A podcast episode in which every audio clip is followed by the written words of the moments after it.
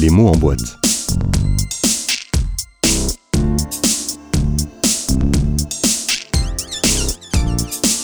L'émission qui soulève le couvercle.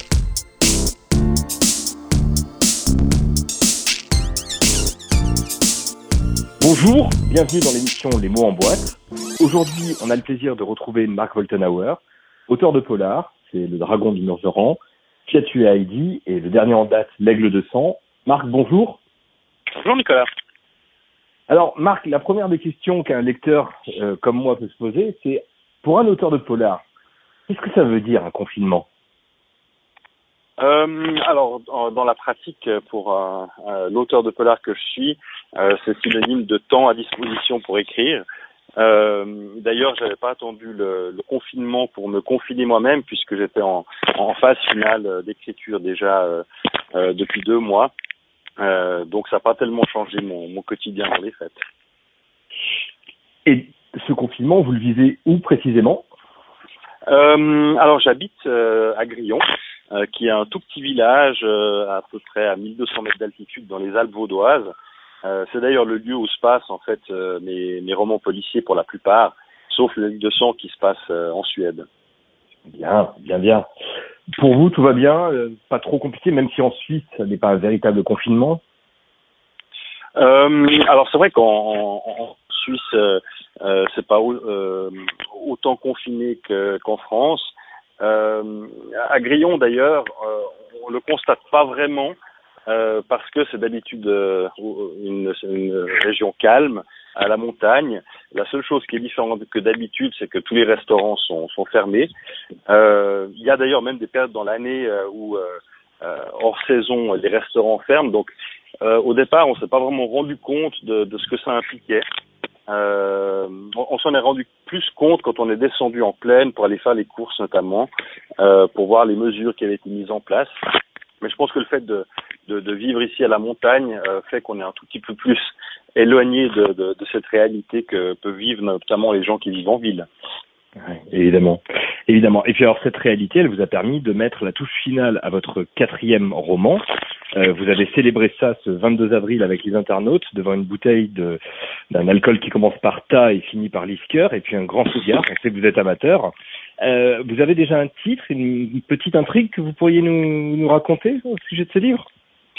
Non, je, je vais vous décevoir, euh, vous, aussi les lecteurs qui, qui vont écouter. Euh, J'ai pour habitude de, de ne rien révéler sur le, le livre. Euh, je pense que la première indication qui viendra sera quand euh, on publiera la, la couverture du, du, du prochain livre avec son titre. Euh, le titre donnera un- une indication assez spécifique sur euh, sur l'environnement dans lequel se passera ce, ce prochain livre. Ce que je peux vous dire, c'est que l'inspecteur Auer est, est de retour dans, dans la région euh, du Chablais, dans la région de, de Grillon, après son escapade euh, sur l'île de Gotland en Suède. Il a quitté la Suède, donc bravo. Excellent retour à l'inspecteur. Euh, pour vous, les Oh, l'é- l'écriture est un, est un désormais plus qu'un qu'un passe-temps, un métier à temps complet. Comment est-ce que l'auteur vit cette situation Puisque vous avez euh, présenté votre ouvrage à l'éditeur, maintenant il y a tout un travail de d'édition à proprement parler. Comment ça va se passer pour la suite du livre et comment vous vivez cette euh, espèce de flou artistique dans lequel on se trouve? Alors, c'est vrai qu'il y a vraiment euh, des, des inconnus sur, euh, sur la suite. Euh, en, en Suisse, notamment, on sait que les librairies, euh, notamment parmi d'autres commerces, vont, vont réouvrir d'ici le, d'ici le 11 mai, euh, ce qui est aussi, je pense, une, une bonne nouvelle pour, euh, pour l'économie. Euh, par contre, ce qu'on ne sait pas, c'est euh, tout ce qui a été mis en pause par les éditeurs, les livres qui ne sont pas parus, à quel moment ils vont paraître, comment les choses vont, vont se poursuivre. Euh, donc il y a un- une petite inconnue encore sur la date de sortie, mais a priori ça devrait être euh, cet automne. Ce qui est effectivement aussi assez particulier, c'est que euh, euh, plus plus ça dure ce, ce confinement, plus on, on, se rend compte d'un certain nombre de, de, de réalités et puis on se pose des questions sur comment les choses vont évoluer. Notamment l'autre jour, j'ai reçu euh, une proposition d'une d'une chaîne de librairie pour les dédicaces à venir, euh, qui vont organiser des dédicaces virtuelles. Euh, et et c'est vrai que du coup, on, euh, tous les événements littéraires que j'avais euh, prévus ce printemps, euh, jusqu'à la fin de l'été, ont été euh, euh, annulés. et on ne sait pas encore comment ça va se passer à la rentrée. Donc c'est euh, c'est une situation assez nouvelle. Et on s'est posé la question l'autre jour avec mon éditeur en disant euh, si le livre sort et qu'il n'y a pas de salon littéraire, qu'il n'y a pas de, de, de dédicace en librairie, comment est-ce qu'on va euh, communiquer avec les, les lecteurs? Comment est-ce qu'on va euh, faire connaître le livre? Et c'est vrai que c'est une nouvelle situation qui implique aussi de peut-être réfléchir un certain nombre de choses. Et aller vers une communication plus digitale pour être sûr de couvrir le champ des réseaux sociaux, oui. Oui, notamment, bien sûr. Alors, c'est clair que ce ne sera pas une nouveauté euh, d'utiliser les réseaux sociaux, mais Ouais. peut-être que le contact direct avec les lecteurs euh, sera un peu plus compliqué. Euh, notamment, on avait prévu un lancement dans un endroit très très spécifique qui est en- lui-même déjà confiné, donc peut-être qu'on pourra même pas le faire. Ouais. Euh, Cette situation, cette période, la, crise sanitaire, euh, qu'est-ce que ça vous a inspiré personnellement Il y, a- des choses sur le monde, des réflexions qui vous sont venues, que vous ne vous étiez pas faites jusqu'à présent, des, choses qui vous sont apparues tout d'un coup clairement Euh, je- pense que c'est en, général, moi, je réagis plutôt avec un peu de recul. Euh, c'est clair qu'il y a forcément un nombre de réflexions qu'on se fait, on suit un peu ce qui euh, ce qui se dit dans dans la presse, euh, aux, euh, aux nouvelles. Euh, bien que même si je suis de manière régulière ce qui se passe, j'essaie quand même de de pas être tout le temps le nez dans l'actualité parce qu'on entend il n'y a plus que ça finalement qui est qui est communiqué. Et notamment, il y a une chose qui euh, qui, qui, qui m'est apparue, par exemple, c'est euh, d'entendre des gens dire qu'ils s'ennuient quand ils sont à la maison. Euh, et, et ça, ça m'a assez frappé parce que euh, finalement, souvent, je me suis toujours dit, j'ai jamais assez de temps pour faire ce que j'ai envie. Euh, et là, tout d'un coup, on se trouve dans une situation un peu forcée où finalement, là, euh, c'est- c'est- malgré la situation et, et les difficultés que, que ça engendre, euh, il y a une chose qui nous doit faire, c'est du temps. Euh, et, et- euh, et la question est plutôt de savoir, est-ce que vous avez envie de faire tout ce que vous faites maintenant Alors oui, bon, en tout cas pour moi, c'est euh, comme dis aussi, euh, comme j'ai arrêté de travailler euh, pour une entreprise il y a maintenant euh, bientôt deux ans, euh, et que mon quotidien est fait beaucoup de temps de travail d'écriture à la maison, euh, la situation n'a pas beaucoup changé, si ce n'est qu'avec les semaines qui défilent, euh, peut-être qu'il y a un certain manque aussi de contact euh, direct avec les gens euh, et, et de ne de, de pas être que en contact de manière euh, virtuelle. Ça, je pense, c'est un des éléments qui aussi je trouve assez frappant.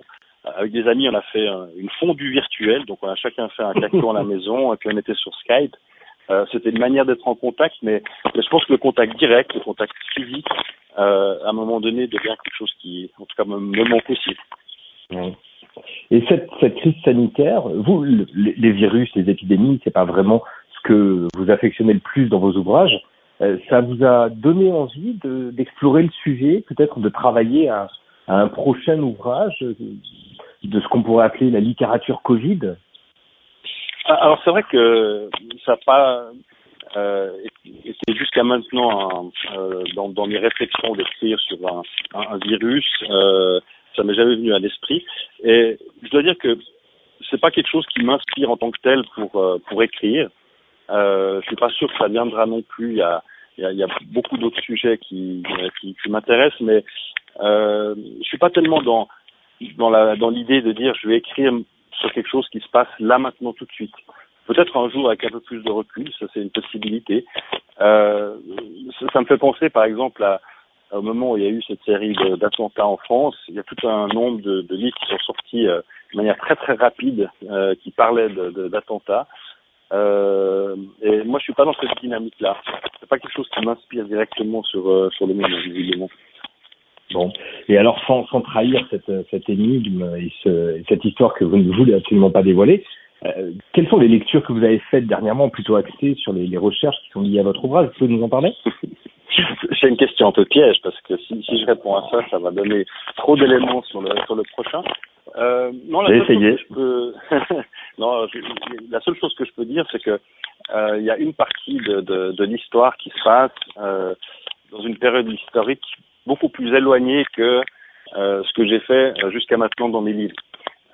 donc pour moi, c'était aussi une plongée dans cette période historique pour essayer de, de, de, de, retranscrire au mieux comment c'était à une époque assez lointaine. Et, et j'ai trouvé cet exercice vraiment très intéressant et, et très passionnant, euh, notamment de redécouvrir cette région dans laquelle j'habite euh, à un autre siècle. Vous n'êtes pas allé jusqu'à renouer avec la fête de l'escalade très célèbre à Genève euh, Non, non, non, euh, c'est un peu plus tard que ça. très bien. Marc Woltenauer, merci énormément de nous avoir reçus virtuellement. On est impatient de partager cette fondue numérique par Skype avec vous prochainement. Et puis au plaisir de vous retrouver dès que ce sera possible. Merci bien Nicolas, au plaisir. Excellente fin de journée Marc, au revoir. Au revoir, au revoir Nicolas.